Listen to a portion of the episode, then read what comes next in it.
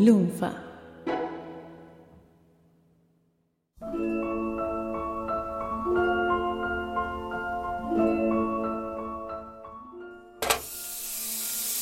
Arnold le encantaba organizar esas famosas barbacoas en su casa. Preparaba unas hamburguesas, compraba unas cervecitas, venían varios de sus amigos a pasar un rato, era muy genial. Y estar ahí en la parrilla, con el ruido y el olorcito de la carne, siempre lo hacía mirar un poco hacia adentro, se aislaba de donde estaba. Reflexionaba sobre su vida, las cosas que había logrado, y siempre terminaba en el mismo lugar. ¿Cómo hacer para convertirse en un actor? ¿Cómo atravesar esa barrera que parecía imposible y despegar esa carrera?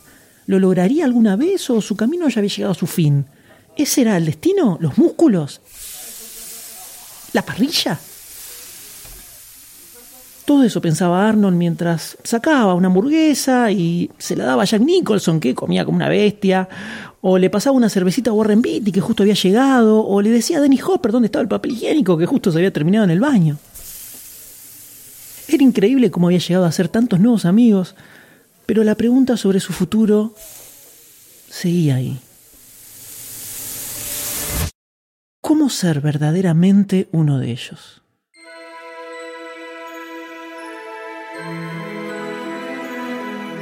Desde lejanas tierras austríacas, un pequeño niño tenía el sueño de convertirse en estrella de Hollywood. Pero para llegar allí tuvo que atravesar enormes aventuras repletas de peligro, emoción y muchos músculos aceitados.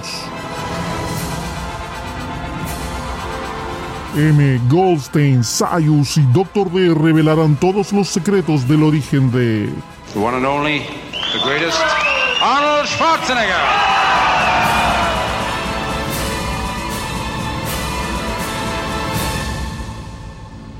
Arnold, los años ocultos. Episodio 9. En busca del destino.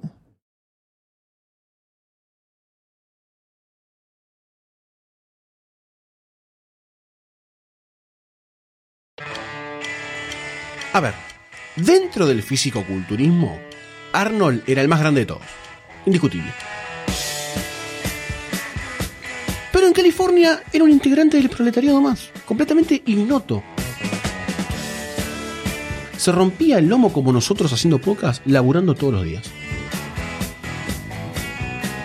Seguía con la empresita de construcción, por supuesto con Franco Columbu, y con el servicio de venta por correo también. Seguía entrenando 5 horas religiosas por día, pero tranca, no había nadie grosso como para hacerle sombrita, ¿no? Y seguía tratando de aprender a hablar en inglés. Mucho le costaba. Y todo el mundo lo aprendía al toque, pero él seguía dándole duro. Por supuesto, nunca lo aprendió del todo.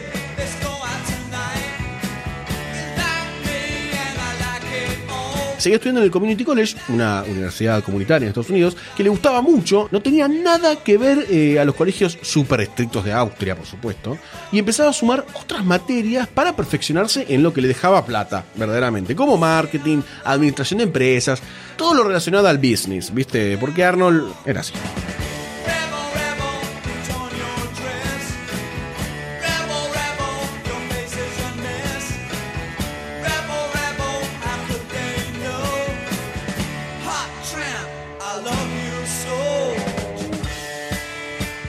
Ganado el Mr. Olympia, ya convertido en una celebridad total dentro del mundo del fisicoculturismo, Joe Weider empieza a mandarlo a él solo en los viajes de negocio. Anda, anda, ¿vos querés vender suplementos o revistas para otros países? Anda solito, seguí con el negocio, métete, empapate. Era algo así como un sprayet, si se quiere, en ese momento, pero en vivo. O sea, vos ibas a un lugar y había alguien vendiéndote, como si fuese una reunión de tupper, pero musculosa.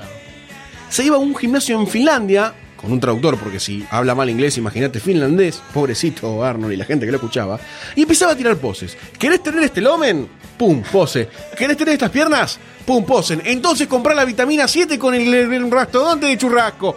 Así vendía todos los complejos proteicos, accesorios, aceites, manuales, revistas y hasta suscripciones anuales para la revista de Joe Wider. Era una fábrica de dinero Arnold Schwarzenegger.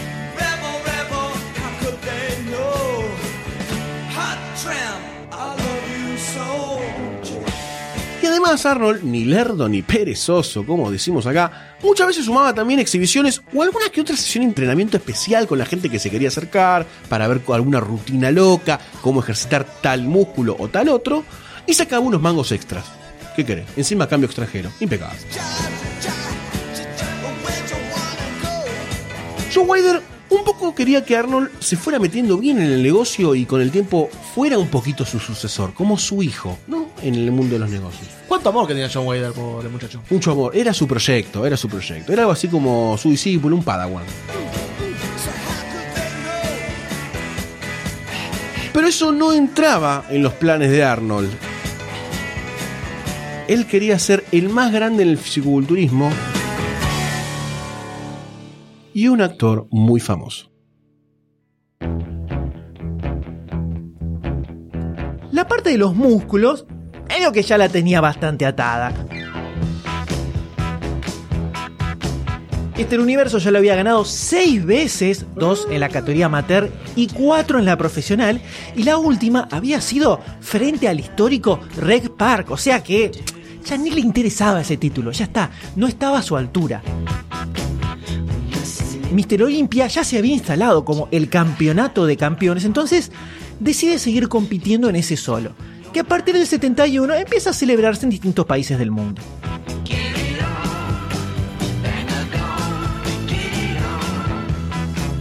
El del 71 lo ganó sin contrincantes porque habían hecho un cambio en las reglas y los otros tres que quisieron participar, incluyendo su gran amigo Franco Columbo y Sergio Oliva, que buscaba venganza, no calificaron. Entonces fue, se presentó, hizo poses, se llevó el trofeo, fin, se terminó. Tranquilísimo.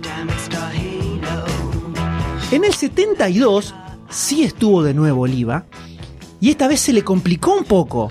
Porque él fue medio así nomás, viste, ya habían pasado varios años, estaba muy confiado. Soy el más grande, listo. Y los otros estaban todos súper grosos, reempapotados para enfrentarse con Arnold, el rey del mundo. Casi pierde, pero tuvo algo, una cosita chiquitita que lo salvó. La sede de ese año era Alemania. Arnold estaba re de local, le mojó la oreja a todos, así nomás. Vos sos cubano, ¿qué haces acá? El Mister Olympia del 73 se presentaron Franco Columbo y Serge Nubret, que era un francés, un grone gigantesco, que venía pegando bastante fuerte, pero de nuevo, Arnold ganó paseando completamente.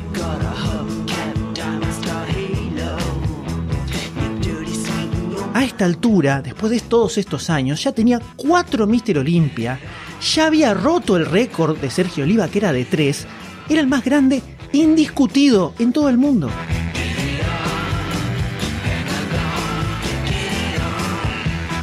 participar en fisicoculturismo y ya no tenía el mismo saborcito, Ya digamos, chico, ya le quedaba chico, como que ya estaba, no tenía más desafío. Y algo que le molestaba era que todavía seguía siendo un, deporte super under, además. Nadie sabía que existía y encima los que lo conocían, pero no estaban en tema, tenían una imagen súper negativa porque decían que los que hacían fisiculturismo eran todos medio imbéciles, tenían complejo de inferioridad, todo lo que se te ocurra. Y era tan oscuro que cualquiera que lo veía a Arnold gigantesco y lo conocía por primera vez le decía, adivina qué me dedico. Y le tiraban fútbol americano, campeón de bocha, lo que se te ocurra, pero a nadie se le ocurría decir fisiculturista. A nadie.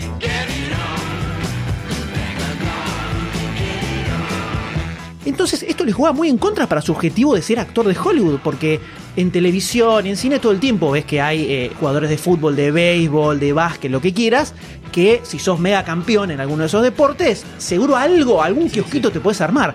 Pero físico-culturismo era la nada misma. Así que era clave darle una mejor imagen al deporte. Y como a nadie más le interesaba eso, ni siquiera al amigo Wider, Arnold decide ocuparse él de esa tarea. Vamos, carajo. Vamos. Y es acá donde otra vez el hada de los músculos desciende sobre Arnold con su varita mágica de bíceps. Y antes de ir a participar a este Mister Olimpia de Alemania, donde ganó por estar jugando de local, Arnold conoce a dos tipos claves totalmente en su vida. George Butler y Charles Gaines. Butler era fotógrafo y Gaines escritor. Y laburaba como el que les habla, como un freelancer para la revista Life. Iban a viajar a la edición de ese año de Mister Universo para hacer una notita en la revista, ¿no? Y les dicen que hablaran con un tal Arnold Schwarzenegger. Ya como estaba bastante instalado, ¿con quién vas a hablar? Con el número uno, con el Leo Messi de las piernas, de los músculos, de los pequios. Y esto era para que les tire una visión eh, más de adentro de cómo eran las competencias, bien empapado en el tema.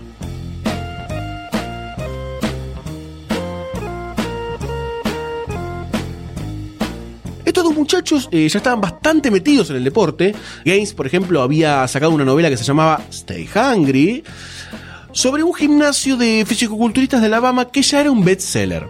O sea, ya empezaba a asomar los albores del fisicoculturismo en el mundo. También hacía unos meses con Butler habían hecho toda la cobertura de una competencia para Sports Illustrated y además de esta nota para Life ya tenían pensado seguir investigando para sacar otro libro relacionado al fisicoculturismo.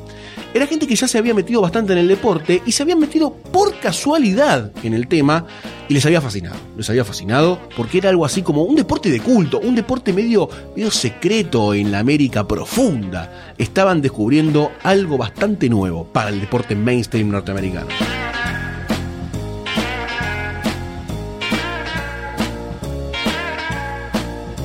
Así que coordinan para juntarse con Joe Wider y Arnold, obviamente, o casi un sucesor y su maestro, empiezan a charlar y a intercambiar un par de ideas de las cuales saldrían cosas muy interesantes.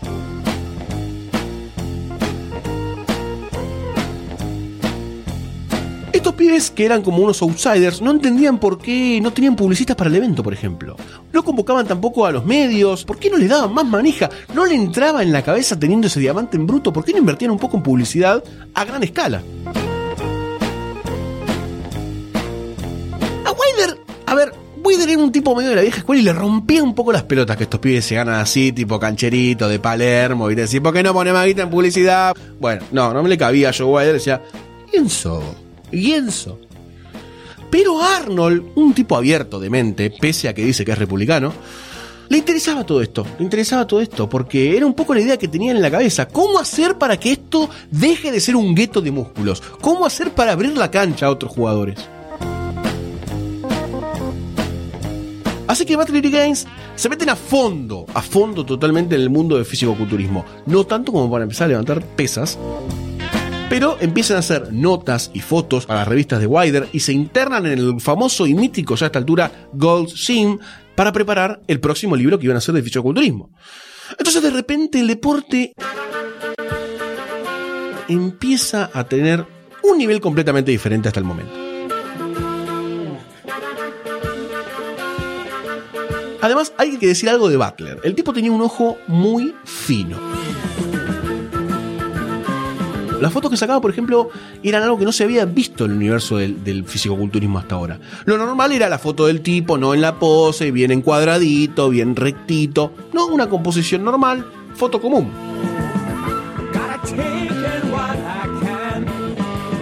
Pero Butler iba mucho más allá, tenía otro ojo, era como el Messi del lente en ese momento del mundo del fisicoculturismo. De pronto sacaba al protagonista, por ejemplo, súper chiquitito con una bandera yankee gigantesca atrás. Ah, más épico. Era mucho más épico. O por ejemplo hacía un primer plano de un músculo y desenfocaba la parte de atrás en donde estaba el público. O lo hacía al revés, desenfocaba el músculo en primer plano y la gente asombrada de fondo.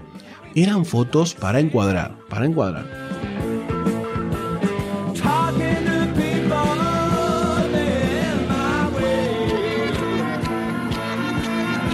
Observaba cosas que ningún otro veía, como que, por ejemplo, Arnold siempre que entrenaba tenía cara de felicidad, como veríamos en muchos documentales que vinieron después. Podía estar levantando, ponerle 500 kilos y nunca ponía cara de sufrimiento, sino era como que estoy levantando 500, estoy levantando 500. Muy contento Arnold, muy contento. Y cuando el tipo contaba estas cosas a sus conocidos, la gente se sorprendía y le parecía bastante interesante.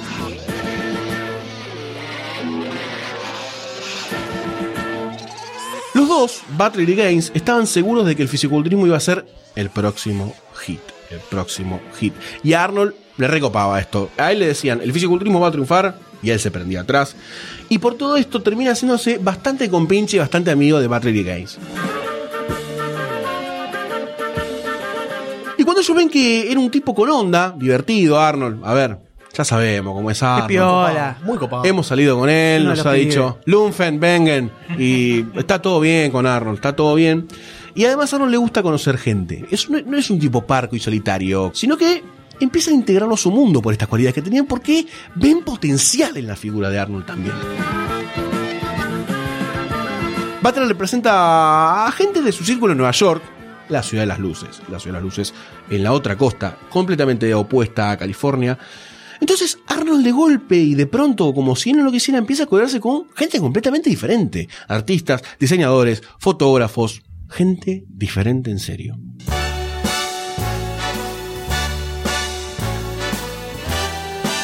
Y además a todo esto, acá empiezan a aparecer los vínculos con Hollywood, porque Gaines tenía muchos contactos en altas esferas hollywoodenses, hermano. Vamos, Arnold, la pegó. Vamos, Arnold. Start spreading the news. Y es así, en estos círculos de poder hollywoodense, conocen a Bob Rafelson, el director de una película conocidísima, Five Easy Pieces. Una de las películas que marcó la primera mitad de los 70 con toda una generación nueva de artistas, entre ellos Jack Nicholson, que este muchacho Rafelson iba a actuar bastante con él en los años venideros, y iban a armar como una dupla a lo Tim Burton Johnny Depp, pero sin tanto maquillaje, ¿no? Obviamente. New York,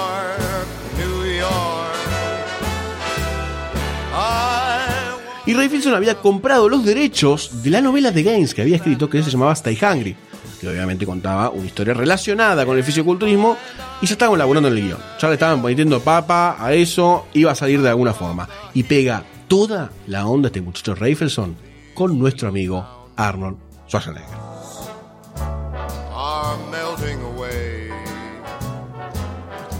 Así que Rafelson también lo empieza a invitar a reuniones con sus amigos y acá vemos a un Arnold que empieza a levelear en las escalas de poder de Hollywood, ¿no? Por ejemplo, empieza a conocer en reuniones a Jack Nicholson, a Roman Polanski, a Dennis Hooper, a Peter Fonda, a Warren Beatty, a todos los que formaban el nuevo Hollywood de los 70. Veamos a estas figuras y atrás un ser masculino gigantesco con pechos del tamaño de los puentes de la General Paz asomando. Una imagen hermosa.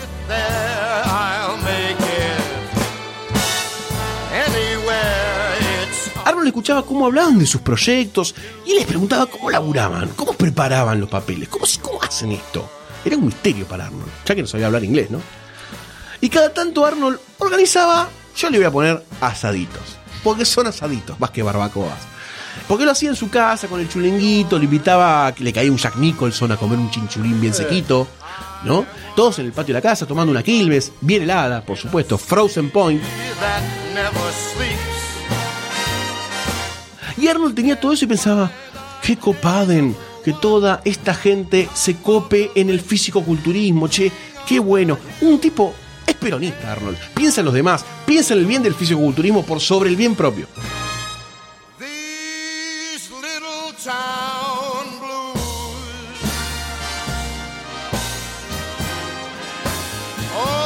Pero no le cabía en la cabeza que él en algún momento se podía transformar en una estrella como toda esta gente que venía a su asadito. Nunca. Así que todo esto le da nuevas energías a Arnold. Y lo agarra su sidekick, eterno sidekick constructor y demás títulos. El Robin para su Batman, Franco Columbo. Y le dice, Franco, vení, escúchame, tenemos que organizar nosotros nuestro propio evento de físico-culturismo. Se lo vendía así a Franco, si no, no tenía sentido. Todos los que hay son marísimos. No le dan pelota un montón de cosas importantes del evento. Hagámoslo nosotros, Franquito. Vení.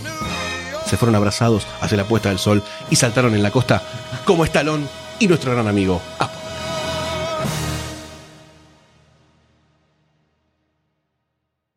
Y Franquito lo agarraron al amigo Wider y le dicen, hola Joe, escúchame, eh, queremos organizar nuestro propio evento de fisicoculturismo. ¿Tenés alguno por ahí que te sobre como para que nos encarguemos nosotros? Y así es como consiguen los derechos para organizar Mr. International 1974. A la pipe tué.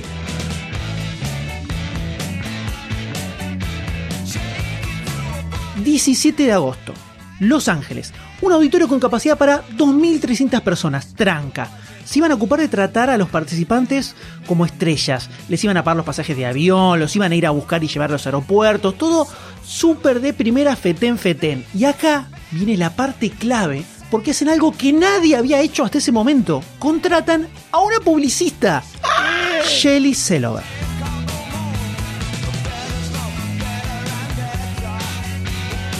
Esta mina charla un poco con ellos, le cuentan cómo era todo el tema y empieza a moverse, activa, instantáneamente. Primero los engancha con un periodista de Sports Illustrated para sacar una nota sobre el fisicoculturismo y promocionar el evento. Pimbi, listo, el tipo se copó y les dice que va a volver cuando sea la competencia para hacer una cobertura. Bien. Después la mina los engancha para la televisión y Arnold termina de invitado a The Merv Griffin Show, The Tonight Show y The Mike Douglas Show, tres talk shows dentro de los más importantes que había en ese momento.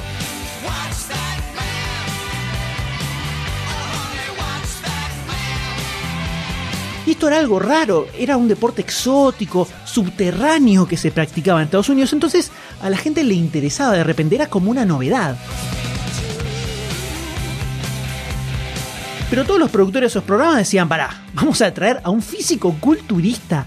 Veamos primero si ese tipo habla, aunque sea ahí las dos palabras juntas y no se congela cuando le haces una pregunta o algo por el estilo. Por supuesto. Cagó Arnold. A lo mejor si caía cualquier otro, podía llegar a haber algún problema. Pero Arnold, súper carismático, tiraba chistes, la tenía toda la onda, así que los productores de estos programas se recopaban porque además era como una sorpresa. Nadie se esperaba eso cuando veía entrar esa mole de músculo gigantesca, era un plus que tenía Arnold.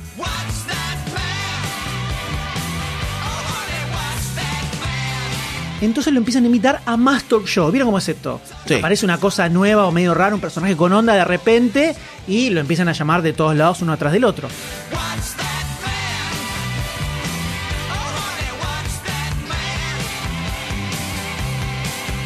Entonces, de repente, el referente del fisicoculturismo empieza a ser Arnold, muy de a poquito. Se hace como un inception en la mente del público.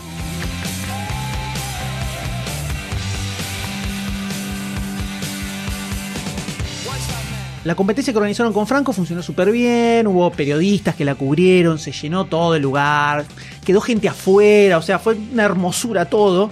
Pero lo más importante es que entre los asistentes había gente de todos los ámbitos, no eran los mismos gatos locos que iban siempre a todas las competencias. Y acá, acá es donde se da la magia. El hada de los pectorales de acero desciende nuevamente con su polvo mágico sobre él y al día siguiente de su aparición en el Merv Griffin Show, recibe un llamado. Arnold atiende y era un tal Gary Morton. Este Morton era el esposo y socio de Lucille Ball, que a lo mejor algunos la ubican como la protagonista de Yo Amo a Lucy. Básicamente era la mujer más popular de la historia de la televisión hasta ese momento. Había formado su propia productora, le había mojado la oreja a las grandes cadenas, o sea, era una revolucionaria total. Y Morton le dice: Te vimos ayer en la entrevista, estuviste muy gracioso. Y Lucy tiene un laburito para vos. Le cuenta que estaban armando un especial para televisión y querían que fuera a leer el guion para el papel de un masajista. Pasás por la oficina y lo charlamos bien? le dice.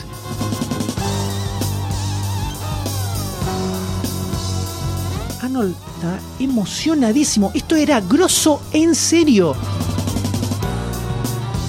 Y probablemente se hubiera emocionado más todavía si hubiera sabido que esto, este preciso momento, iba a desencadenar toda una serie de eventos que paso a paso lo iban a acercar a su objetivo de ser una estrella de Hollywood.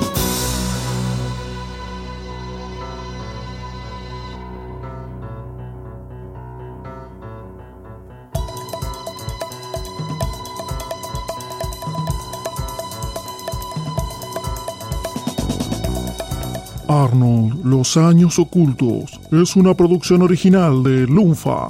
Narración de este episodio, Alejandro Some y Mariano Pachela. Comentarios adicionales, Nicolás Tapino y Cristian Di Pascuo. Guión y edición de sonido, Mariano Pachela. Puedes encontrar todos los episodios buscando Arnold, Los Años Ocultos en Spotify, Apple Podcast o tu aplicación de podcast favorita. ¿Tienes una adicción y necesitas más podcast en tu vida?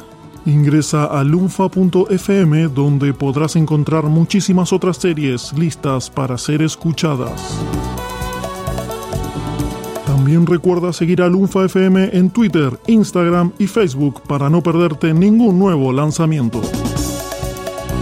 Gracias por escuchar y compartir.